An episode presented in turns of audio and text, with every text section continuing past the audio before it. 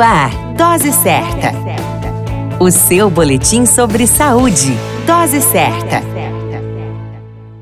Olá, eu sou Júlio Cazé, médico de família e comunidade, e esse é o Dose Certa, seu boletim diário de notícias. E o tema de hoje é ouvir e enxergar em tempos de pensamentos suicidas. Todos os anos são registrados cerca de 12 mil suicídios somente no Brasil e mais de um milhão no mundo. Quase o total desses casos está relacionado a transtornos mentais como depressão, transtorno bipolar, abuso de álcool e drogas ilícitas e, segundo a Organização Mundial de Saúde, 90% dos casos de suicídio podem ser evitados.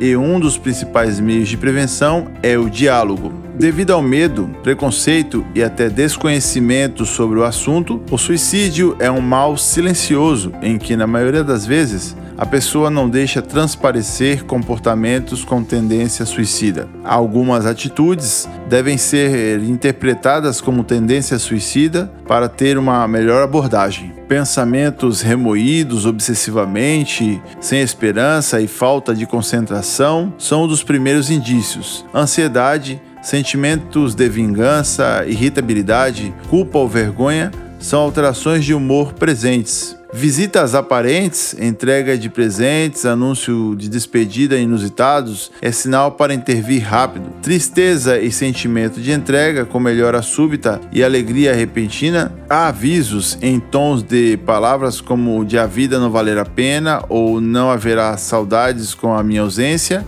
podem ser um forte indicador de tendência suicida. A dica de ouro é conversar, ouvir com paciência e sem julgar, não expor nenhum sentimento que mostre vergonha para a pessoa.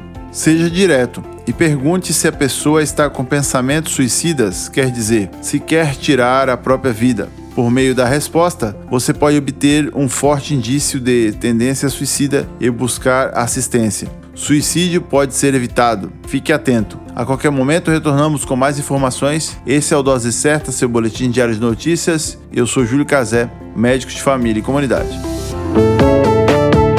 Dose Certa, o seu boletim sobre saúde. Dose Certa.